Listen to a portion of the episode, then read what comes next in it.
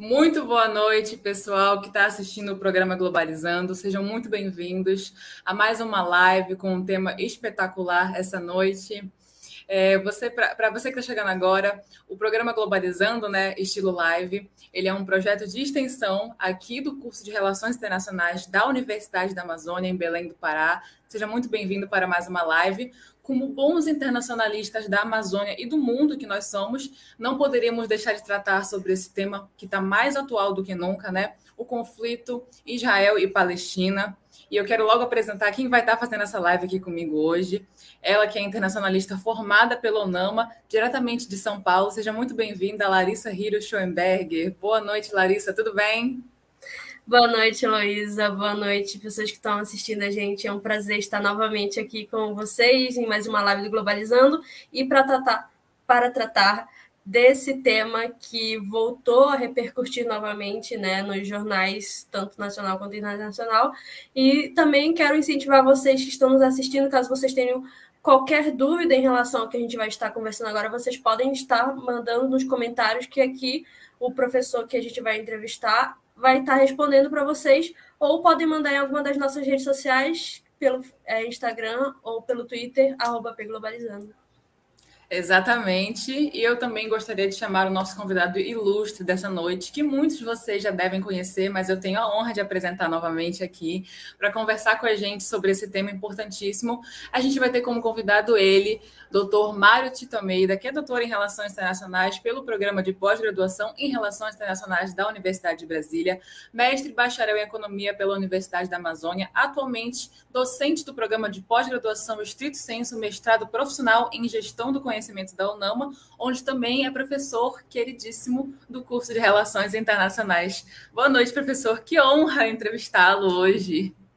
Boa noite, Elo. Que prazer ser entrevistado por você e pela Hiro. E eu tenho um prazer imenso, porque, como professor, eu fico muito feliz quando meus alunos eles despertam talentos que antes achavam que nem tinham e que, de alguma forma, pô, coloco à, à, disposição de todos aqui. Eu fico muito feliz de poder tá, estar tratando desse assunto e eu logo quero dizer que a gente de relações internacionais precisa tratar disso com a maior responsabilidade possível, com profundidade, sabendo que nós, nós não temos a última palavra, mas ao mesmo tempo sabendo que nós estamos estudando para compreender isso e colocar à disposição das pessoas aquilo que a gente discute nas aulas de economia internacional, de política internacional, de negociação, de teoria, de geopolítica. É um pouco isso que a gente vai fazer agora. Elô, muito obrigado por estar aqui entrevistando a gente, tá? Maravilha, professor. E eu já temos comentários participando, é isso mesmo, Sérgio. Coloca aí pra gente quem está participando com a gente hoje. A Stephanie está falando boa noite a todos. Boa noite, Stephanie. A Lara Lima está falando boa noite. Boa noite, Lara, tudo bom? A Juliane está falando boa noite também. Boa noite, Juliane. Tem mais? Tem mais? Foi isso por agora. Bom, a gente já vai começar falando sobre o tema Israel e Palestina ele é, um, ele, não, ele é um tema atual, mas que já vem acontecendo há muitos anos, né? E por isso, como o professor falou, é de nossa responsabilidade como internacionalistas tratar desse assunto de forma segura e dar continuidade a esse debate para que todos tenham conhecimento, né? Possam debater da melhor forma possível. Vou, vou passar a bola da vez agora para Hiro, que tem informação de qualidade para a gente, não é isso mesmo, Hiro? Exatamente, Elo. E hoje a gente vai começar falando sobre o conflito de Israel e Palestina, que é um conflito marcado por tensões históricas baseadas em questões territoriais, políticas e principalmente ideológica. Ambos os estados eles apresentam divergências em virtude da disputa por esse espaço, que era território palestino que foi inserido Israel, uma vez que Israel tem avançado sobre esses territórios palestinos, o qual não concordou com a formação do Estado israelense como a gente bem conhece dentro do seu território. E tendo em vista essas questões, professor, a gente gostaria de saber como as medidas tomadas pela ONU, que resultaram na divisão do território palestino, influenciam na origem do conflito. Hiro e Elo, uma coisa que eu preciso dizer para todos que estamos acompanhando aqui, seja ao vivo, como depois vão acompanhar, algumas coisas para responder a tua pergunta são muito importantes. A primeira delas é que nós não estamos falando de guerra, porque não, guerra é quando você tem estados é, é, é batalhando, de, é, é, é, usando de, da força, do poder força. Violência é sempre condenado de qualquer parte que venha, a violência nunca é justificável. No Estado de Direito que nós vivemos, a gente não pode permitir o uso da força. Então, vidas inocentes, a indústria armamentista, todo o processo de destruição de patrimônios e de pessoas, isso é sempre condenável. Ninguém está aqui para defender o uso da violência. Isso é a primeira coisa que fica básico, de cara logo. Segunda coisa, a gente precisa fugir de um maniqueísmo de fundo que vem é, é, é apare, aparecendo em muito dessas análises, às vezes superficiais e apressadas, onde diz que um é o bonzinho e o outro é o bandido, um é o mocinho e o outro é o demônio. E a gente precisa fugir dessas discussões que levam esse lado mais, ah, estão atacando a gente, somos é, é as vítimas e tal. Terceiro, para eu falar alguma coisa dessa situação da Palestina e de Israel, eu preciso entender aquilo que você falou agora, Hiro. Eu preciso ter um contexto histórico, eu preciso entender a, a, a história acontecendo e, ao mesmo tempo, um conhecimento geográfico, porque tem gente que fala de Israel, Palestina, mas não sabe exatamente onde fica, né? Depois, eu não posso confundir conceitos e realidades. Uma coisa é o Islã, outra coisa é o árabe, uma coisa é o judeu, outra coisa é o israelense, uma coisa é Hamas, outra coisa é Hezbollah, uma coisa é faixa de Gaza, outra coisa é Cisjordânia. Então a gente precisa ter claro esses conceitos, esses lugares, para a gente não estar tá misturando as coisas. E uma coisa importante, sabe, Hiro, eu acho interessante que, mesmo nós que estamos dentro do curso de Relações Internacionais, ou eu que já estou dando aula de Relações Internacionais há 13 anos, pesquisando há 20 anos, tendo experiência fora, conheci a região, eu não posso dizer que eu sei tudo. Então, nós temos que praticar aqui, eu falo para todos aqui, né? Uma humildade socrática. O que é humildade socrática? Eu só sei que nada sei. Ou seja, mesmo aquilo que eu sei ainda não é nada, no tanto que eu preciso conhecer ainda.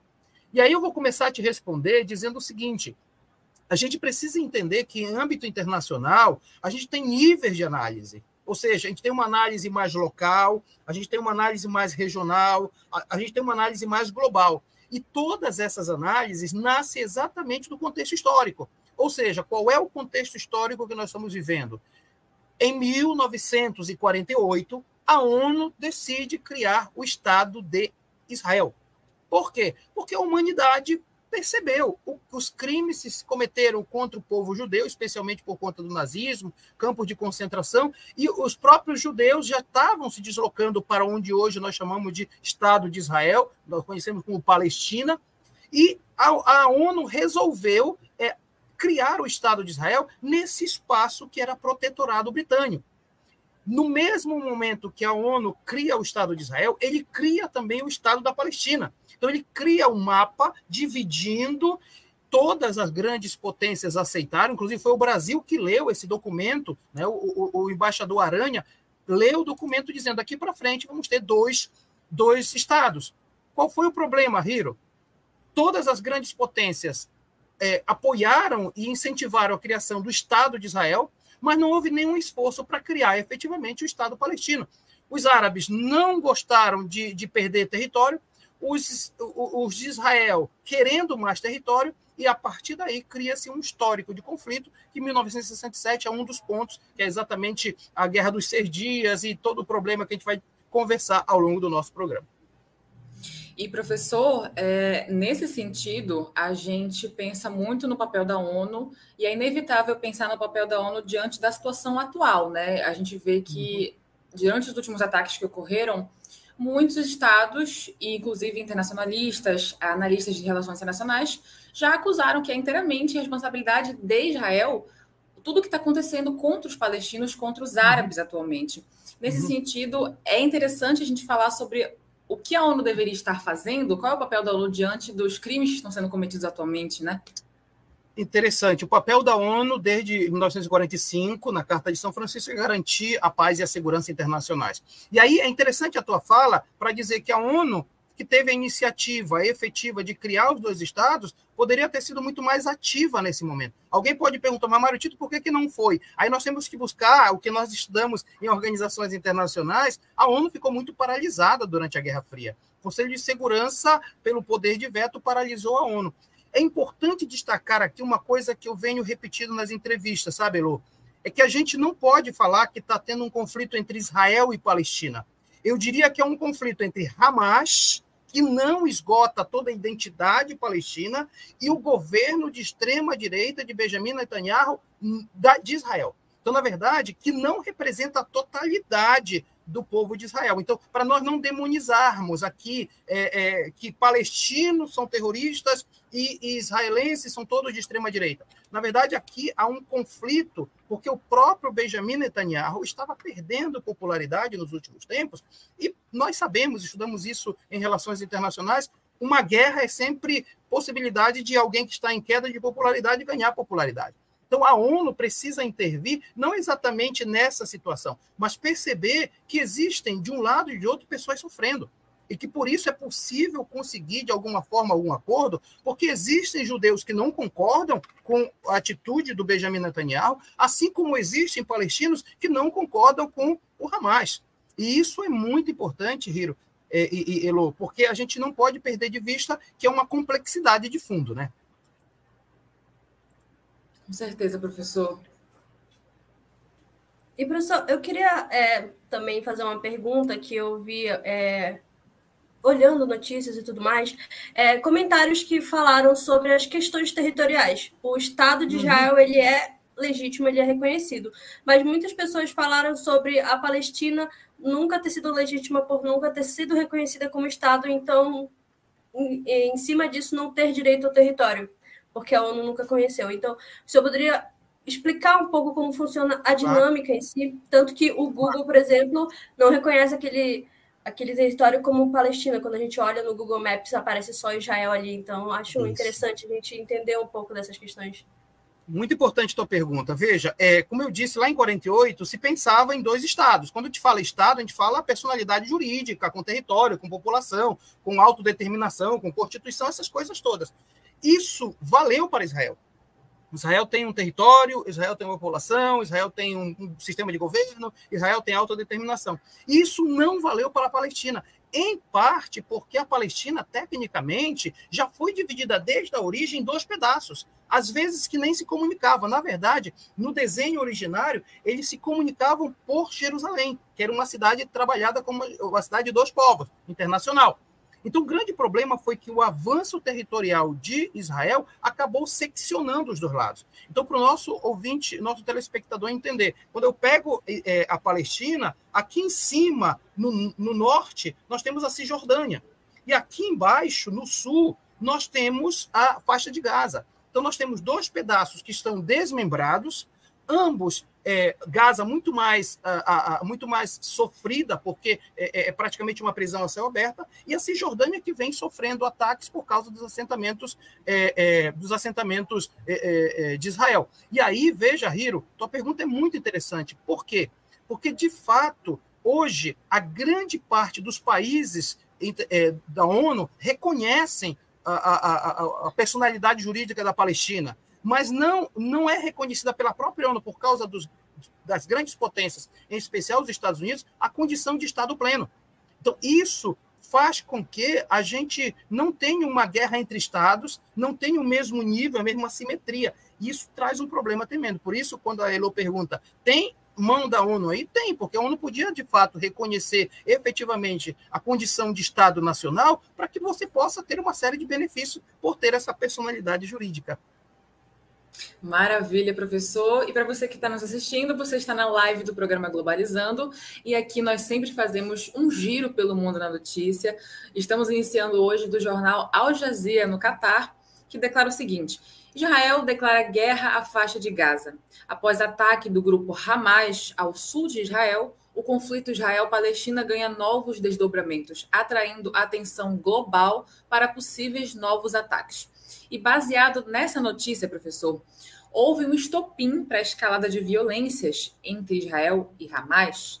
E como foi justificado as operações militares na faixa de Gaza por parte do Estado israelense?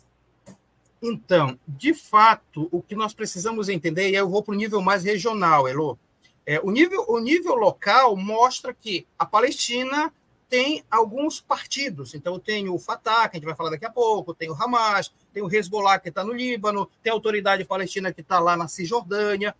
E, Israel tem toda a questão dos partidos, um mais à extrema-direita que está no poder, e outros partidos trabalhistas, outros mais moderados. Então, assim, esses são os elementos de um nível mais local. Eu subo agora para um nível mais regional.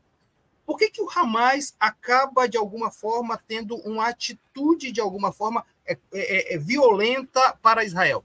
Primeiro, porque a ideologia do Hamas é a ideologia de é, Israel tem que ser varrida da face da terra os judeus não têm o direito de estar naquela terra. E, portanto, vão atacar o tempo todo. Isso é ideologia do próprio Hamas. E o Hamas controla a faixa de Gaza. Agora, ele não tem força bélica para isso. Então, os analistas internacionais dizem que o Irã apoia o Hamas, inclusive no fornecimento de armas, ou então de fornecimento de insumos para que possa ter armas. Então, o Hamas ataca para provocar. Agora, Elo, a, a ironia desse, de, dessa situação é que o Hamas ele passou a ter uma, um protagonismo na faixa de Gaza, impulsionado inclusive pelo próprio partido de extrema direita de Israel, que não queria o Fatah, que é outro partido lá da, da faixa de Gaza, e, e, e, fez com que o Hamas crescesse lá dentro. Muito parecido com o que aconteceu com a Al-Qaeda lá durante os 11 de setembro. Então, de alguma forma, o que você vai ter ali é o Hamas, que foi financiado pelo, pela extrema-direita israelense se voltando contra é, Israel. Por outro lado, um outro ator importante é indo mais ao norte, é você encontrar o Hezbollah. O Hezbollah está baseado no Líbano.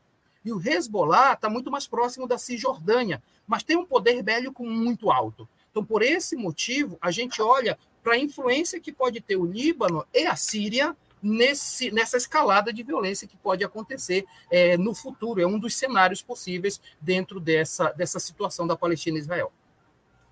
E assim, professor, quando a gente olha tantas perspectivas e tantos grupos, a gente não pode deixar, é, a gente não pode ignorar, na verdade, que muitas raízes desses conflitos estão centradas em cunho cultural e religioso. E o senhor, como teólogo, além de internacionalista, sabe muito bem que crença é uma coisa muito delicada de se mexer. Então, uhum. nesse sentido, as tensões ficam mais, mais dificultosas de, de, se cooperar, de haver diálogo, não é não? É um elemento bem interessante isso, Elo. Agora eu faço só um, um adendo. Eu não acho que o problema seja religioso ou de religião, porque na prática toda e qualquer religião verdadeira ela vai promover o amor e a paz, qualquer que seja ela. Ou seja, é, o problema não é religião, mas a religião adoecida, que nós chamamos de fundamentalismo religioso. O fundamentalismo religioso é a religião que adoeceu. Porque se você for perguntar para um judeu qual é a palavra mais importante do seu vocabulário, ele vai dizer shalom. Se você eh, perguntar para um, um muçulmano qual é a palavra mais importante do árabe, ele vai dizer shalaim. Se você perguntar para um russo qual é a palavra mais importante, é mir. Se você perguntar para um grego qual é a palavra mais importante, é Irene. Essas quatro palavras todas significam paz, todas elas. E todas elas são advogadas por religiões. O meu problema não é a religião em si, porque Jerusalém é o centro de três religiões monoteístas, as religiões do livro. O cristianismo, porque Jesus morreu e ressuscitou em Jerusalém. O judaísmo, porque a cidade de Davi, o grande templo de Salomão, a cidade santa. O islamismo, porque Maomé ascendeu aos céus, segundo a tradição islâmica de Jerusalém. E, portanto, é, mesmo depois das cruzadas, por muito tempo, essas três religiões se comunicavam muito bem. Temos relatos de vida muito tranquila das três religiões. O problema é quando cada uma dessas religiões acha que é mais importante que as outras.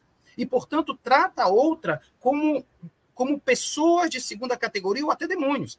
E aí você vai ter o problema religioso em forma de fundamentalismo religioso. E eu diria que esse é o problema. Jerusalém é a cidade da paz, mas hoje é a cidade do conflito religioso por causa do fundamentalismo religioso. Muito bem, professor. É realmente esclarecedor pensar dessas formas e faz a gente lembrar que dentro de um conflito, dentro de um cenário, existem diversas perspectivas que a gente não pode ignorar, realmente. Hiro, você tem conteúdo de qualidade aí para gente? O que, que você manda? Temos sim. E voltando para a conversa que vocês estavam falando sobre os partidos políticos existentes dentro da Palestina, para a gente entender um pouco mais como funciona a questão política dentro da Palestina, nós temos dois grupos, dois partidos políticos dentro da Palestina. O primeiro é o Fatah, que é considerado o maior partido político palestino e principal movimento de libertação da, da Palestina, que ele atua agora na Cisjordânia. E do outro lado, a gente tem o Hamas, que é um levante palestino de caráter político e armado que luta contra a ocupação israelense. E em 2006, o Hamas ele venceu as eleições contra o Fatah. Então, com base na existência desses dois principais partidos políticos, a gente queria saber quais são as principais diferenças entre os grupos, no qual tangem filiações religiosas, políticas e sociais. E como está a divergência é, e como essas divergências elas impactam diretamente a luta da Palestina em relação a Israel. E, professor, eu tenho mais uma pergunta, meio provocação, para ver se o senhor consegue responder para a gente. Por que hoje o Hamas ele é considerado um grupo terrorista, como as pessoas dizem? Ele é um grupo terrorista, ele não é um grupo terrorista? E por que Israel não é considerado ataque terrorista quando eles atacam a Palestina? Vamos ver se eu vou, consegue desvendar isso para a gente. Olha, você me fez um monte de perguntas numa, numa única fala, viu? Vou tentar responder de maneira articulada. Olha só, primeiro de tudo, eu vou concordar com o professor Reginaldo Nasser, que foi entrevistado aqui pela gente no Globalizando. Ele diz assim: quando a gente olha terrorismo do ponto de vista do ator, é, a gente vai dizer que Estado não é terrorista, então grupo terrorista é aquele que é combatente, é o inimigo sem rosto e combatente sem pátria. Portanto, eu olho para o ator e vou dizer: Hamas pode ser terrorista porque ele age na periferia, fora do direito internacional, e vai atacando sem ser avisar, buscando fazer vítimas e etc, etc, terrorista. Então ele diz assim: eu não posso chamar um Estado de terrorista se eu olho para o ator, porque o Estado ele tem a legitimidade do uso da força. Porém, ele diz que ele prefere olhar terrorismo a partir da ação, ou seja, dos atos que eles cometem. Nesse sentido, ele diz assim: o Hamas pode ser terrorista, assim como Israel também pode ser um Estado terrorista, no sentido em que usa a força de maneira desproporcional. Então, a gente não está aqui para defender A ou B. A gente está aqui para dizer que, do ponto de vista da ação, seja um lado, seja o outro, praticam atos terroristas na medida em que estão é, é, é, matando vidas civis e inocentes. De um lado, você tem uh, o uso de uma força desproporcional, porque é um exército poderosíssimo, o exército de Israel, que joga uma bomba sobre um território. Veja, Hiro, Gaza tem o tamanho do plano piloto lá em Brasília. Quem conhece Brasília sabe. Brasília tem a cidade satélite, tudo, mas a, Brasília mesmo, o centro administrativo do Brasil, é o plano piloto. E o plano piloto é pequenininho. Já estive lá e não é grande. Não, 360 quilômetros só. Sabe quantas pessoas vivem no espaço de 360 quilômetros quadrados? Simplesmente vivem 2 milhões de pessoas. Ou seja, aquilo que é impossível, é um aglomerado de pessoas. Então, jogar uma bomba sobre um prédio é atingir civis. Isso, do ponto de vista da ação, é um ato terrorista. Ao mesmo tempo que o Hamas faz é um ato terrorista, porque na sua ação é indiscriminada contra alvos é, é, militares ou civis e mata todo mundo. Então, desse ponto de vista, o terrorismo é isso, eu concordo plenamente. É, só que o direito internacional não definiu o que é terrorismo. Aliás, o, o nosso coordenador, o Eduardo Oliveira, fez o TCC dele e constatou exatamente isso. Por que, que não existem leis contra o terrorismo? É porque é muito difícil definir o que é terrorismo. Até porque, do ponto de vista do Hamas, eles são freedom fighters, ou seja, lutadores da liberdade do povo, é, do povo é, é, palestino. Os métodos são questionáveis ao máximo. A causa talvez seja legítima, mas os métodos talvez não. Porém, e eu volto para a pergunta inicial, quando a gente fala do Fatah, o Fatah foi uma tentativa de fazer com que essas mudanças acontecessem pelos modos políticos. Tanto é verdade, quando você lembra Fatah, você lembra Yasser Arafat, você, você lembra a Organização para a Libertação da Palestina, a OLP, que tentou fazer essas, essas conversas. O problema é que houve muita, muita desconfiança mútua e esses diálogos não avançaram. O interesse de Israel sempre prevaleceu. A partir de 2006 aparece o Hamas, com essa lógica que eu falei agora, Israel tem que ser varrido da face da terra, e aparece, entra no poder o Benjamin Netanyahu, com seu partido de extrema-direita, que diz: eu tenho que varrer os palestinos da face da terra. Então, veja, você encontra intolerância dos dois lados, e isso acabou descambando agora daquilo que nós estamos conversando nesses dias. Muito bem. E aí, Hiro, conseguiu responder? Respondeu muito bem. É bom a gente entender quais são as diferenças, porque muitas pessoas elas veem notícias, principalmente vindas do Twitter, de opiniões de pessoas que não são formadas é e que olham por cima opiniões de outras pessoas, deputados de extrema direita, que uhum. eu vejo muito falar no Twitter, e elas acabam propagando assim informações que são metade verdadeira e metade falsa. Então é bom a gente ter esse entendimento para fomentar um, uma discussão de qualidade, né? É isso Com mesmo. Certeza.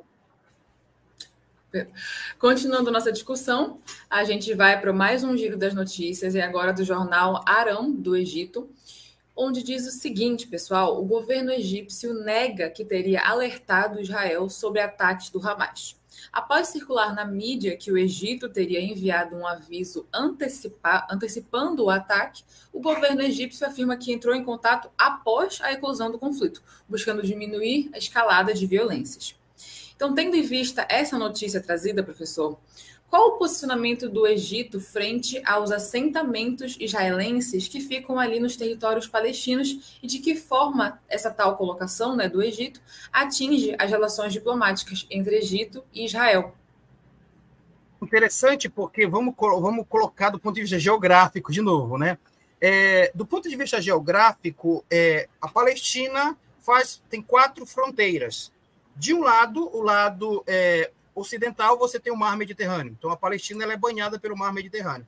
Em cima, no norte, você tem Síria e tem Líbano. Ah, do, do lado leste, você tem a Jordânia. É, e embaixo, você tem o Egito. Então, são essas quatro fronteiras. A faixa de Gaza, ela está é, no, no, sul, exatamente fazendo. A faixa de Gaza ela é um quadradinho, como eu já falei do tamanho de, do, do, plano piloto. De um lado, você tem o mar Mediterrâneo, que é totalmente vigiado por, por, por Israel. Em cima e ao lado tem Israel, e embaixo tem o Egito. Portanto, é, as pessoas, quando dizem assim, por que, que o pessoal da faixa de Gaza não foge? É porque eles não têm passaporte.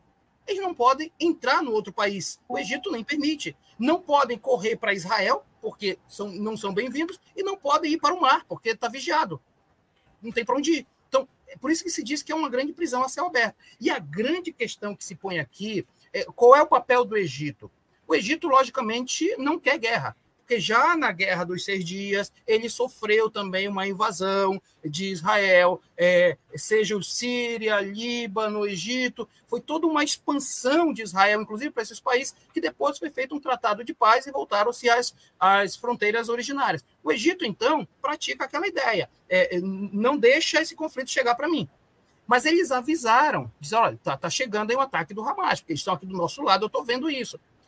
Alguns analistas têm dito que o governo do Benjamin Netanyahu sabia disso e esticou a corda para dizer: deixa eles atacarem, porque eu vou ter uma desculpa muito boa para poder atacar de volta. Lógico que isso aí são narrativas que se criam, mas a gente precisa entender que, numa lógica é, de conflito nesse nível, é óbvio que para diminuir a pressão internacional, eu não vou atacar de graça, eu preciso primeiro permitir que seja atacado. É uma lógica interessante. De alguma forma, a gente pode trabalhar isso, Hiro, dizendo que o Egito não quer o conflito, mas que se essa escalada aumentar, pode arrastar o Egito também para essa situação. Interessantíssimo, professor. Tem muita gente participando. Sérgio, coloca aí para a gente comentários, por favor. A Camila Neves falando boa noite, live mais aguardada do momento. Tá aí para vocês. Rodrigo Lobato falando boa noite a todos. Boa noite, Rodrigo. Isaqueu Silva falando boa noite, boa noite. Letícia Yucari, boa noite também para a gente. Boa noite, Letícia. E nesse sentido, professor, tem uma pergunta muito interessante da Rebeca que tem a ver com o que a gente estava falando dos territórios e assentamentos. Ela diz o seguinte: quais são as possibilidades dentro desse contexto de redistribuição territorial simétrica entre esses povos? Existe? A Rebeca faz uma, uma pergunta de um milhão de dólares. Por quê? Vamos lá, vamos, vamos analisar as quatro possibilidades hoje que estão na mesa, nos tratados de paz. Nem são tratados, são possibilidades, cenários, a gente trabalha com cenário. Primeiro cenário, a, a posição de Benjamin Netanyahu. Veja, eu estou evitando dizer que é uma posição de Israel, é uma posição de Benjamin Netanyahu e seu partido. Varre-se os palestinos da face da terra. Quem quiser fugir, que fuja. Esse território é todo nosso. Ele chegou a falar na ONU que todo o território é Israel. O Google Maps, você mesma fala isso, né, Hiro? Está apresentando tudo como Israel. Pronto, isso é a posição de Benjamin Netanyahu. Do outro lado, nós temos a solução Hamas, que é a solução varrem-se Israel da face da terra e todo o território é Palestina. Né? E eu quero logo dizer que, nesse caso específico, não é nem prudente, de alguma forma, você acabar com o Estado Nacional, até porque o, o prejuízo é muito maior, o remendo é muito maior do que o soneto. Veja, é, são duas soluções extremadas que a gente não deve nem levar em consideração, porque isso vai gerar mais violência. Uma das posições que estão à mesa é a posição é, que coloca um único país com dois povos dentro, como se fosse uma confederação. Ou seja, você cria Jerusalém como uma capital de um Estado único com duas, duas confederações que se organizam democraticamente.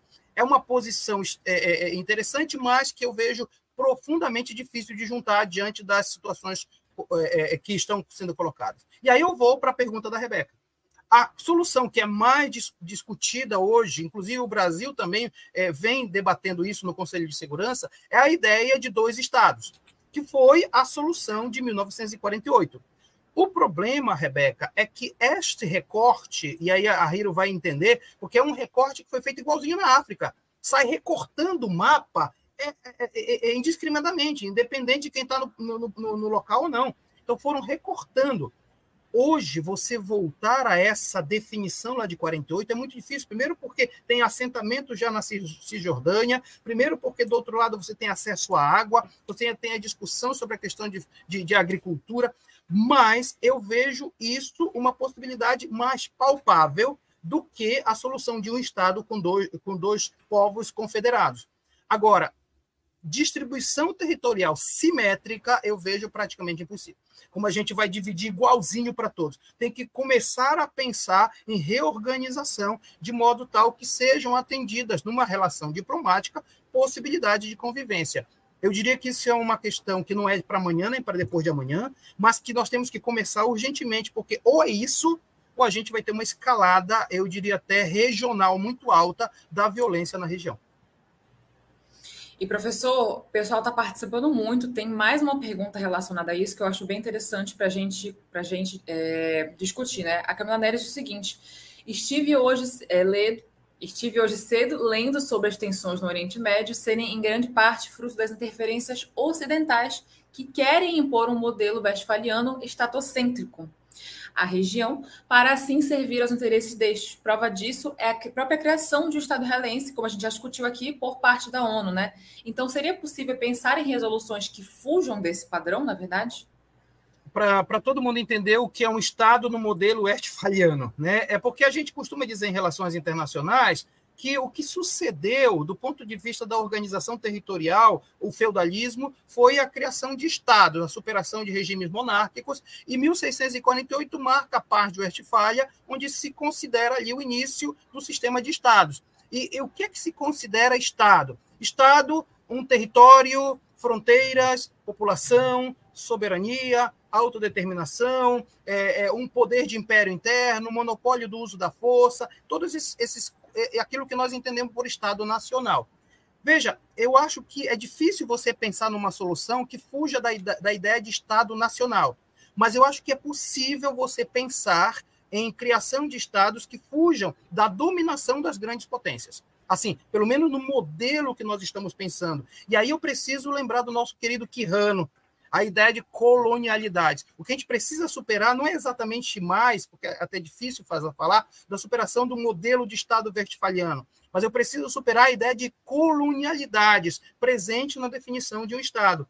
E aí, nesse ponto, eu vejo que é muito importante o papel dos países que estão equidistantes do processo, tipo o Brasil, tipo, eh, nesse momento agora a Índia, nesse momento países que podem ajudar na percepção de criação de estados fora do processo de colonialidade. É, é, é, é duro dizer, mas é verdade. Por que, que o Estado de Israel foi consolidado como Estado nacional a partir de 48? É porque teve o apoio das grandes potências. Por que, que Palestina não, não, não conseguiu se consolidar? Porque não teve o apoio das grandes potências. Então, essa é uma perspectiva interessante. O modelo westphaliano eu acho difícil de superar, de, de superar, de passar além dele, mas eu acho que é possível trabalhar para além das colonialidades no processo decolonial mesmo. É, professor, e agora que a gente falou um pouquinho sobre essa intervenção de outras potências, da ONU e tudo mais, eu queria lhe perguntar: a gente sabe que estão se envolvidas nesse conflito outras partes, como Estados Unidos, como sempre, tem uma mãozinha ali. E eu queria lhe perguntar se Estados Unidos não apoiasse o Israel como ele apoia, e ele tivesse interesse de criar um Estado palestino, como isso afetaria a relação dos Estados Unidos e Israel? Porque eu sei que o Israel, por exemplo, ele tem uma potência bélica muito grande, né? Sim. E Estados Unidos também é um dos países. Então, o senhor acredita que isso geraria um conflito bélico entre, entre Israel e Estados Unidos ou isso só afetaria questões comerciais e diplomáticas entre esses dois países? Não, eu acredito o seguinte, Hiro, é, é, o Joseph Nye, no livro Cooperação em Conflito nas Relações Internacionais, ele usa o artifício dos contrafactuais. O que são contrafactuais? São esse, what if, what if, né? esse. Então, a ideia qual é? Israel só se mantém forte exatamente pelo apoio total e restrito dos Estados Unidos. Né? Inclusive, tem uma entrevista do Joe Biden, ainda quando senador, ele dizia claramente que Israel faz parte da própria essência do Estado, dos Estados Unidos da América. Então, é, eles consideram exatamente essa proteção, esse protetorado muito forte. Então, há uma relação umbilical, claramente. Então, na verdade, eu não consigo pensar Israel, a existência de Israel, sem o apoio de grandes potências. Até porque, é, se você pensar, é, é um Estado judeu ao, ao redor de uma série de países árabes. Então, nessa perspectiva, mudando um pouco esse olhar, a gente vai perceber que o problema não seria só de segurança, mas seria exatamente todo o dinamismo econômico que está ali, né? E todo o dinamismo, inclusive, da rota do, do, petróleo, e todo o dinamismo, inclusive, do tipo de governo que se tem em alguns países do Oriente Médio, que ainda são monarquias, ainda são algumas ditaduras, ainda não garante direitos, etc. e tal. Então, do ponto de vista, eu diria, da segurança, Estados Unidos nunca deixarei de ter um pé lá, porque é importante ter um pé lá. E, ao mesmo tempo, eles nunca vão abandonar, porque isso é uma forma de estar presente no local geopoliticamente altamente estratégico. É, muito. E a gente vai continuar um pouquinho sobre é, falando dessas questões territoriais, e a gente vai chegar aqui. A questão territorial ela é um ponto sensível para os palestinos. E por isso, a presença de refugiados da Palestina em outros países, como a Líbia e a Jordânia, é, se torna cada vez mais comum e complexo, dado que afeta a política interna desses países, né, e além da, da, da, Palestina, e as relações desses estados com Israel. Então, considerando esse contexto geopolítico em que a gente está sendo agora na, no debate, e as constantes mudanças, quais são as perspectivas acerca da situação dos refugiados palestinos e como a, é, a comunidade internacional ela tem lidado com essa situação? Alerta de spoiler. Para mim não tem, Mas... mas vamos ver se o senhor me diz outra resposta. Não, na verdade, isso toca diretamente na tua pesquisa de mestrado, né? Ou seja, é discutir a questão dos refugiados, o direito dos refugiados. Ei, Hiro, é assim, eu vou fazer uma comparação com você. Quem são os israelenses que estão sendo assentados na Cisjordânia? Repito para o nosso telespectador: Cisjordânia é uma parte da Palestina que está lá no norte, próximo a Síria e Líbano. Quem são esses assentados? são aqueles judeus que estão indo para Israel, estão sendo assentados lá para engrossar, de fato, toda a população. Então, eles, tecnicamente, não são considerados refugiados, porque eles estão indo para serem assentados. Então, tecnicamente, estão entrando no país e têm a garantia do seu território. Ao mesmo tempo, muitos dos refugiados que nós chamamos palestinos são esses que moravam nesses assentamentos e são expulsos. Imagine, ser expulsos vão para onde? ou vão engrossar a Cisjordânia ou vão para a faixa de Gaza. Uma grande parte dos palestinos que estão na faixa de Gaza são refugiados internos. Não é que vieram de outros países para ir para a faixa de Gaza. Eles vão para a faixa de Gaza porque é o único local que eles podem ir depois de serem expulsos das suas terras. Ou eles vão para a Cisjordânia, ou então vão engrossar lá nas cidades da faixa de Gaza. É bom que o pessoal entenda, se chama faixa de Gaza, uma tripinha de terra mesmo, cuja cidade principal é Gaza. Então, nesse sentido, é importante destacar que os refugiados palestinos, eles estão dentro da própria Palestina. Eles saíram de pedaços de terra que foram tomados por Israel. E, e tu perguntas uma coisa interessante. Existe uma, é, é eu diria, uma, uma, um alto comissariado das Nações Unidas para os refugiados palestinos que infelizmente teve 11 pessoas mortas hoje por um ataque de Israel à faixa de Gaza. Morreram 11 pessoas ligadas à ONU, que são exatamente desse alto comissariado para os refugiados palestinos. Estavam onde, Hiro? Em Gaza, porque os refugiados palestinos moram em Gaza. Então, quando eu digo tem 2 milhões de pessoas em Gaza, não é porque eles querem, é porque de alguma forma eles foram obrigados a ir para o único, único local que eles foram. E o mais interessante, Hiro, para engrossar ainda mais nossa conversa, gente, é, alguns estão dizendo assim, ah, mas Israel não, pratica, não, não está praticando, o Benjamin Netanyahu não está praticando genocídio porque ele está avisando, olha, saiam das casas de vocês, eu vou jogar uma bomba, então isso não se configuraria um genocídio. Mas, meus amigos, para onde eles vão? Se eles não têm nem o que comer, não tem energia elétrica, não tem água. E veja, aqui eu não estou defendendo o Hamas, eu estou olhando para vidas humanas. E eu preciso dizer o que eu vou dizer agora, tá, Hiro? É assim, a gente não pode pensar que nós estamos na lei do talhão. O que é a lei do talhão? Olho por olho, dente por dente. Porém, do ponto de vista do direito, a situação anterior à lei do talhão era a situação da vingança sem medidas. Então, você furava meu olho, eu te matava.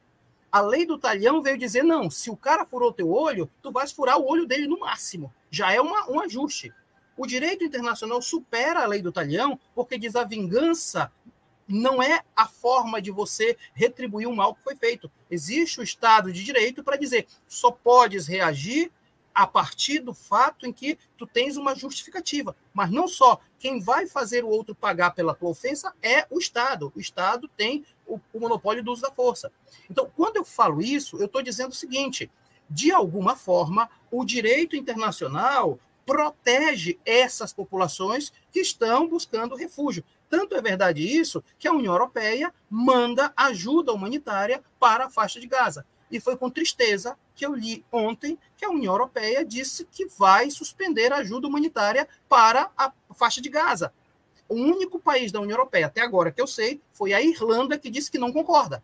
Mas imagine, uma população que está respondendo por um erro de um grupo, uma população que não tem para onde ir, uma população que não tem comida, não tem água, não tem serviços públicos, que não tem mais ajuda humanitária de fora, ela corre o risco de morrer de todos os tipos.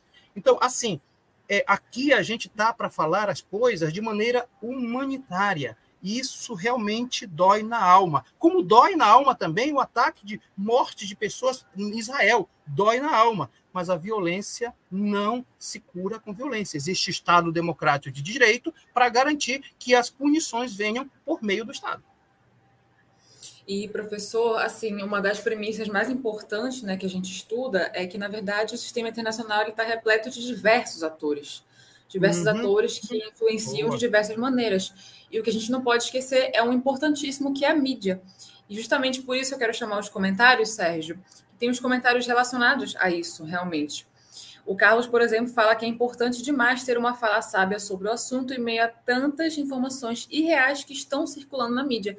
E é justamente o que a Stephanie pergunta, que é muito interessante também para o senhor dar uma discutida sobre. Pode-se dizer que uma das questões críticas levantadas é de como as mídias estão lidando de uma forma desigual com as vítimas do conflito palestino-israelense? Pergunta dela é muito importante. Obrigado, viu, Stephanie? Veja, a gente é, vive ao mesmo tempo uma dicotomia, Elo. É, muita informação, acesso a informações o tempo todo. É, basta você seguir redes sociais, Twitter, Instagram, Facebook, TikTok. A gente está o tempo todo mergulhado em muita informação. O problema é que nem toda essa informação gera conhecimento. Por quê? Porque muitas dessas informações elas são fakes, elas são construídas para gerar uma narrativa. Se isso é problema quando um indivíduo cria uma fake news, um grupo cria um fake news, imagine quando um grupo de midiático, corporação midiática, cria esse tipo de narrativa. E eu diria que, na verdade, o problema não é nem, não é nem é, contar uma mentira, é contar uma meia-verdade.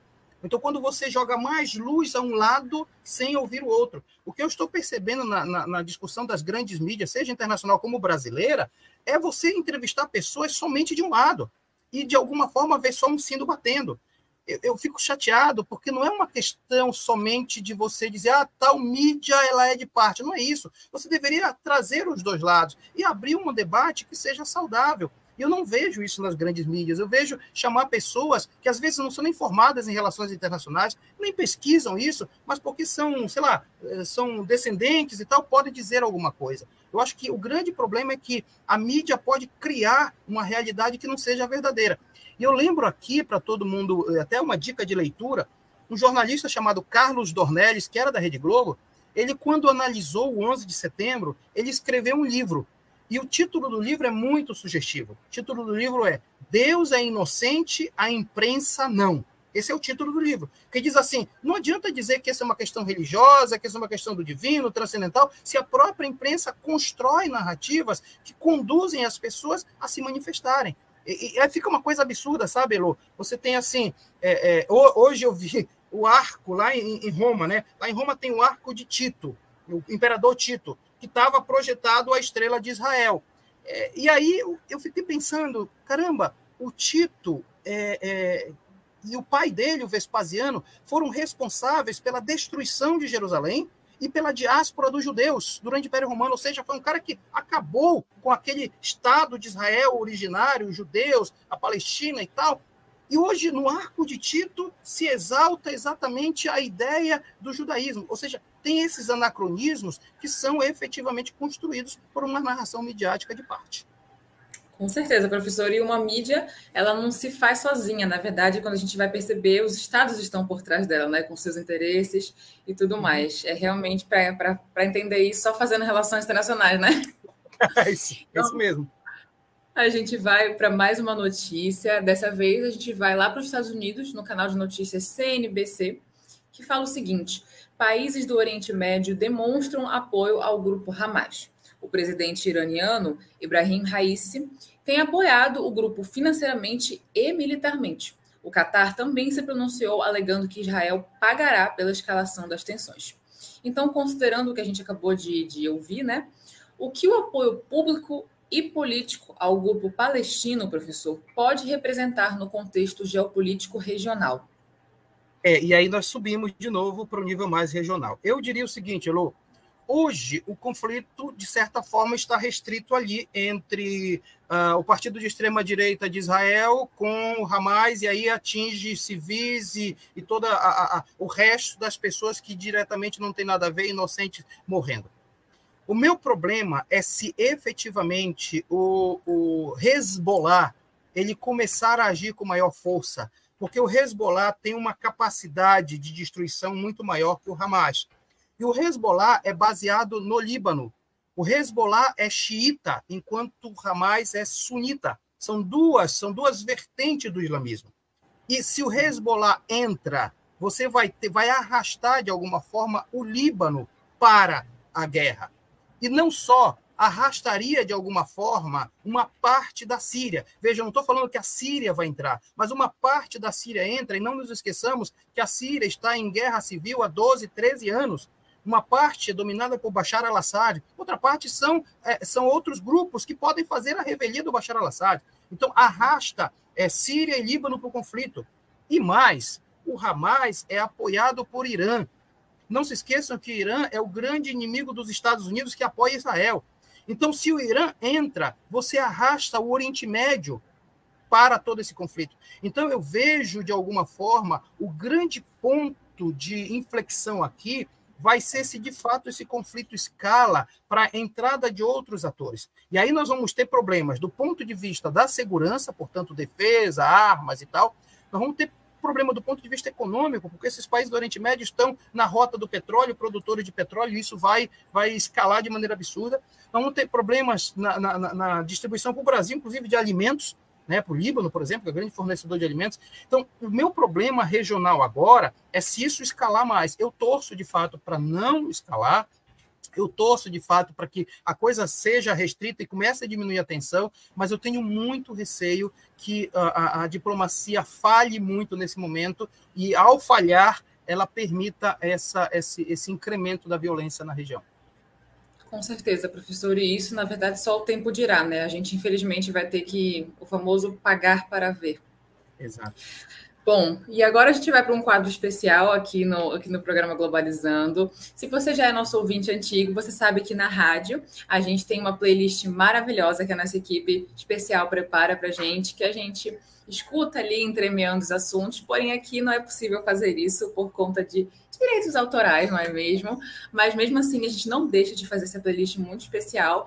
Então eu quero dar boas-vindas aqui para Vitória Vidal, membro da equipe de playlist, né, acadêmica do sexto semestre. Vidal, fala para a gente um pouquinho de como é que foi a escolha das músicas, o que, que você tem de bom para gente? Boa noite, Elô. Boa noite, professor Maritito. Boa noite, Hiro. E boa noite a todos que estão nos assistindo aqui hoje é, debatendo esse tema tão relevante, né? Mais atual impossível. Bom, a, a, nossa equipe hoje preparou uma playlist maravilhosa para vocês, que nós escolhemos passar pelos países que mais têm a ver agora com o conflito, que mais influenciam né, o conflito nesse momento. E dentre eles estão Irã, Estados Unidos, Líbia, Líbano, desculpa, Síria, uh, Israel, Palestina e, por último, também nós colocamos o Brasil.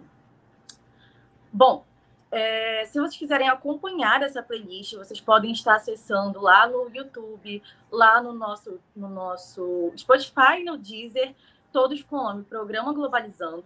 Vocês podem também conferir que nós vamos postar essa semana o nosso quadro que é a Viagem Musical lá no Instagram ou no TikTok, que é onde nós postamos um pouquinho, escolhemos três países dessa lista e nós falamos algumas notícias atuais ou algumas algumas é, mostramos músicas desses países para vocês e tudo com conteúdo maravilhoso. Bom, gente, é isso. Muito obrigada. E Vidal, antes de você ir embora, eu queria um pouquinho da tua perspectiva como membro da equipe, porque como você falou, vocês escolheram países que influenciam né, conflito nesse momento. Então quer dizer que vocês, enquanto escolhem as músicas, aprendem também sobre o assunto, né? Na verdade?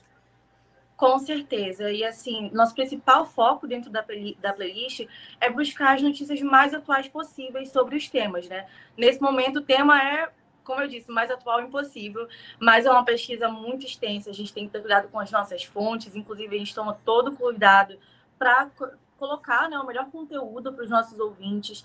E a gente aprende demais, aprende tanto na faculdade, né? De aprender sobre esses temas e também aprende nessa pesquisa dentro do programa.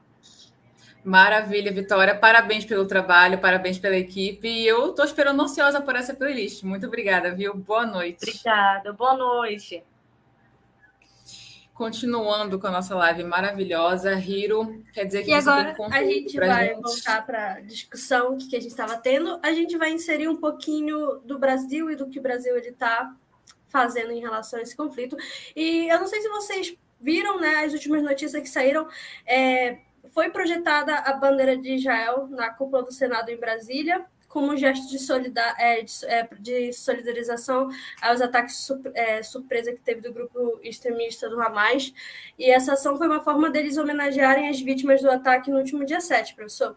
Então, com base né, nessa notícia que a gente teve, de que forma o posicionamento do Lula, que ele está se pronunciando bastante no Twitter, inclusive falando sobre, acerca desse conflito, impactou na diplomacia do Brasil, influenciando a sua política externa, especialmente com os países do Oriente Médio?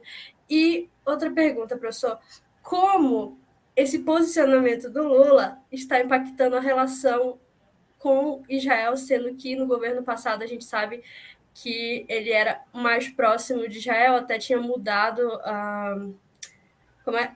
Ele mudou uh, a embaixada. Não, chegou a pensar em mudar a embaixada, inclusive. Para Israel. Então, como o posicionamento do Lula está afetando suas relações? Vamos por parte, Hiro. Primeiro, falar que, como eu digo lá nas aulas de política internacional comparada, né, Lu? A gente não pode confundir política internacional com política externa. Mas toda política externa nasce de uma política interna. É interessante, porque há, um grupo, há grupos de interesses e quem está no poder define a política externa de um país. O que não pode é ir contra aquilo que define, por exemplo, no Brasil, a Constituição Federal, quais são as linhas mestras no artigo 4 que diz como é que o Brasil se comporta nas relações internacionais. Porém, é claro, eu preciso começar da política interna e dizer que o grupo de oposição é, cuja maioria está no, no, Congresso Nacional, ele apoia radicalmente o pensamento de Israel, é, é, o apoio dos Estados Unidos, considera Hamas terrorista e, e, e, presta solidariedade e nega a possibilidade de qualquer ajuda para a Palestina, etc. Porém, o governo que está hoje em ato no Brasil, o governo Lula, se posicionou, e eu diria que se posicionou de maneira muito interessante, Hiro. Primeiro, o Brasil, ao retornar ao cenário internacional, entende que ele pode sim ser mediador de conflito. Hoje o Brasil, ele é presidente do G20, presidente dos BRICS, presidente do Conselho de Segurança da ONU, e ontem ele foi eleito para ser membro do, do Conselho de Direitos Humanos da ONU. E o Brasil, então, nessa perspectiva, ele está usando todo o seu capital diplomático para se manter equidistante e se validar como mediador de conflito. Porque se ele coloca, ah, Hamas é terrorista, ou então o, o, o Benjamin Netanyahu é terrorista, ele perde a condição de mediação de conflito. Então, é uma posição muito sábia do ponto de vista diplomático. Já Harry Kissinger já dizia que o diplomata é aquele que tenta se colocar equidistante e, de alguma forma, se posicionar para não, de alguma forma, perder a legitimidade. Isso é uma coisa que eu preciso dizer. Segunda coisa importante: o Brasil foi elogiado hoje, inclusive pelo Antônio Guterres, para dizer que foi o primeiro país que teve uma logística perfeita de retirada dos seus cidadãos do, eh, do palco de conflito. O Brasil já teve, fez duas viagens com aviões eh, do Estado, levando a FAB, é, trazendo brasileiros que estavam lá em Israel. Então já trouxe, já, já colocou em segurança numa logística que foi elogiada pelo mundo todo. Foi o primeiro país a fazer isso. Inclusive Chile e Paraguai estão pedindo ajuda para o Brasil para ajudar a retirar os cidadãos chilenos e paraguaios. Então isso é uma coisa interessantíssima. Mais problemática é a logística dos brasileiros que estão na faixa de Gaza. Porque, como eu falei ainda agora, eles não podem entrar em Israel eles não podem sair pelo mar Mediterrâneo, a única saída é o Egito. Só que eles não têm passaporte, não são reconhecidos para entrar no Egito e tem toda a questão diplomática de entrada. O, qual foi a grande saída hoje do Brasil? Isso foi o, o, o, o chanceler Mauro Vieira que anunciou. Já entrou em acordo com o chanceler do Egito para garantir um corredor terrestre que permita os brasileiros que estão na faixa de Gaza saírem via terrestre ônibus até a embaixada e o aeroporto de Cairo para voltarem para o Brasil. Isso, gente, é uma coisa importantíssima, de uma estratégia tremenda, difícil para caramba de acontecer, e que, se isso acontecer de fato, é uma grande vitória para a diplomacia brasileira. Uma terceira coisa, Hiro, sobre a situação do Brasil.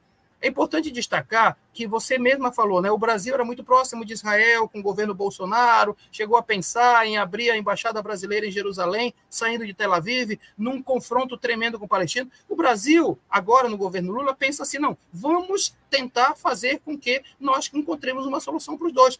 Fazer relações com os dois, porque não adianta brigar com ninguém. Ninguém briga com parceiros e ninguém briga com pessoas que podem trabalhar em conjunto. Então, nessa perspectiva, o Brasil vem adotando essa, essa, essa, essa forma. Não adianta nada tensionar se você pode conseguir, por via diplomáticas, a vantagem para todo mundo.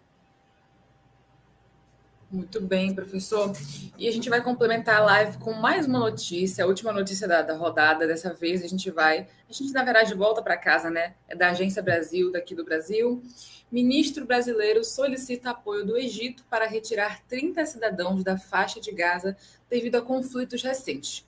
Mais de 2.700 brasileiros responderam ao formulado da embaixada em Tel Aviv. O governo mobilizou cinco aviões para o resgate, incluindo um KC-30 com assistência médica. E baseado nisso, professor, de que forma o posicionamento brasileiro sobre o conflito pode estar relacionado à preservação dos laços entre ambos os países e até mesmo a assistência prestada aos brasileiros que estão no meio do conflito? É isso. Eu acho que uma parte eu já falei antes, né, da, da ideia de você retirar e fazer toda uma estratégia diplomática. E eu acredito é que o nosso telespectador precisa entender que nós estamos no curso de Relações Internacionais e no curso nós temos uma disciplina chamada Direito Internacional, onde a gente discute um pouco o papel, inclusive, da diplomacia. O que é uma embaixada, senão um pedaço daquele país, do país daquela embaixada em outro país? Então, a embaixada ela serve como referência para os cidadãos que estão ali num outro país. E é interessante dizer, e eu, eu diria, viu, viu Hiro e Heloísa, e quem está me acompanhando agora, eu acho que é o auge do trabalho do diplomata. O que eles estão fazendo lá é, é, na Palestina, Israel, é o auge, porque eles estão se virando em mil para poder garantir cadastro dessas pessoas, é, é, é transporte tranquilo. A, eu acho que quando esses brasileiros retornam para o Brasil sãos e salvos, é a vitória de quem trabalha lá na diplomacia daquele país.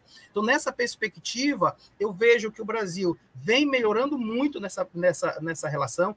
Dizer que o Brasil, e é interessante isso que eu vou dizer agora, que o governo atual ele não vai dizer, não, aquela, aquele determinado grupo votou em Bolsonaro, por isso eu não vou ajudar. Ao contrário, são brasileiros. E por serem brasileiros, merecem todo o apoio do Estado. Eu acho que esse é o princípio. O princípio do direito das pessoas está acima do direito dos Estados ou de brigas políticas que aconteceram na hora das eleições. É, professor, e como você estava comentando sobre a atuação do Lula e o fato dele estar tá agora sendo presidente do Conselho de Segurança da ONU, eu queria lhe perguntar se o fato dele estar nesse cargo, ele consegue é, mobilizar o Conselho de Segurança da ONU para poder se posicionar de uma forma mais diplomática em meio a esse conflito.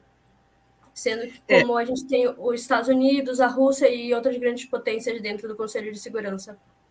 É, já se sabe de partida que ações bélicas ou uso da força não vão passar no Conselho de Segurança, porque vai ter o poder de veto, Rússia, China, Estados Unidos, Inglaterra, é, França vão vetar. Então, qual é o caminho do Brasil? É chamar reunião de alto nível para encontrar soluções pacíficas imediatas. E, Hiro, um, um, dos planos hoje que o Antônio Guterres aceitou do governo brasileiro e foi, vai ser colocada não só no Conselho de Segurança, mas na Assembleia Geral, é de garantir um cessar-fogo nesses dias para que as agências humanitárias possam entrar e, de alguma forma, na entrada, garantir a retirada dos doentes, garantir a retirada de civis, garantir a proteção de crianças. Esse foi o plano imediato do Brasil, que foi colocado hoje no Conselho de Segurança para o secretário-geral da ONU, que já vai ser discutido a partir de amanhã. Isso é uma forma de você mediar conflito, sabendo que você não pode resolver o problema de uma hora para outra, mas você vai garantir. Eu lembro também uma coisa que a gente discute em teoria clássica, que quando a gente estuda Hugo Grossius, não sei se vocês lembram, já faz muito tempo na vida de vocês, que Hugo Grossius diz o seguinte, ele discute guerra e paz, e ele diz que existe um direito na guerra. Existe o direito à guerra, para a guerra, e o direito na guerra, ius ad bellum, onde ele diz que uma das coisas mais importantes numa guerra é garantir a proteção àqueles mais indefesos. Então, a, o posicionamento do Lula hoje é perfeito nessa linha dizer assim: vamos fazer um cessar-fogo e garantir que os indefesos não morram. E vejam que isso é mais do que direito internacional, é direito humano, na perspectiva da Carta dos Direitos Humanos de 1948, Declaração Universal dos Direitos Humanos. Então, nessa perspectiva, eu vejo que o Brasil, Riro, ele se coloca à frente do Conselho de Segurança, não para autorizar ou não o uso da força, mas usar esse capital diplomático para garantir outras saídas que não venham é, criar ainda mais problema do ponto de vista de defesa e segurança. E professor, fugindo só um pouquinho do, da linha do Brasil agora para terminar a nossa nossa live com chave de ouro, comentário muito relevante da Lara, coloca aí para gente, Sérgio. Ela fala o seguinte: caso a comunidade internacional aplique sanções ao território palestino, o Irã poderá exercer sua influência junto aos demais países da OPEP para cortar a produção e elevar o preço do petróleo? Parabéns, Lara, pela sua pergunta, muito inteligente e interessante. Primeiro de tudo, eu não acredito que vá haver sanções contra a Palestina no atual clima, porque isso só haveria muito mais acirramento. Por isso que me preocupa muito, Lara, a informação de que a, a União Europeia quer tirar as ajudas é, humanitárias. Eu acho que isso não cabe. Agora, caso haja uma das formas de hard power que nós estudamos em relações internacionais não é somente o uso da força e das armas, mas são as sanções econômicas. E o calcanhar de Aquiles do mundo hoje ainda é o petróleo. E, portanto, os países produtores de petróleo, em especial o Irã, ao cortar a produção de petróleo ou a distribuição de petróleo ou de alguma forma prejudicar o andamento do comércio internacional via petróleo, isso sim pode fazer com que a, as pessoas sentem, os estados sentem para conversar. Porém, eu não acredito que a irracionalidade chegará tanto a ponto de ter sanções aos palestinos nesse nível. O que eu quero acreditar, mais do que qualquer outra coisa, é que é possível ter paz. Eu quero acreditar nisso. Eu quero acreditar que existe a maioria das pessoas na Palestina, a maioria das pessoas em Israel não querem a guerra, porque a guerra, como dizia o Norman Angel, é uma grande ilusão. Achar que as coisas se resolvem por meio da guerra só favorece a indústria bélica. Quem morre numa guerra não são os senhores da guerra, quem morre numa guerra são os inocentes. Hoje eu li uma coisa que me deixou atordoado: cheiro de morte por todos os lados. A gente não sabe o que é guerra, porque a gente não sabe o cheiro de morte. Então, nesse sentido, amigos, eu quero dizer com todas as letras: eu quero acreditar até o fim na possibilidade de paz. Maravilha, professor Sérgio. Coloca para a gente esse último comentário da Carla que chegou aí, que eu achei bastante relevante também para a gente terminar a nossa live com chave de ouro. Acho que temos que ser muito cautelosos ao analisar o conflito Israel-Palestina, até porque é carregado de questões históricas densas e vem se perpetuando até a atualidade. Uma aula live de hoje. Obrigada, professor. Né? Eu quero, eu quero inclusive dizer, é, eu vi um, um, um, comentário agora, eu quero, quero falar isso, gente. Muito cuidado com fake news a primeira coisa que você faz com fake news é criar uma animosidade e você não checa a informação.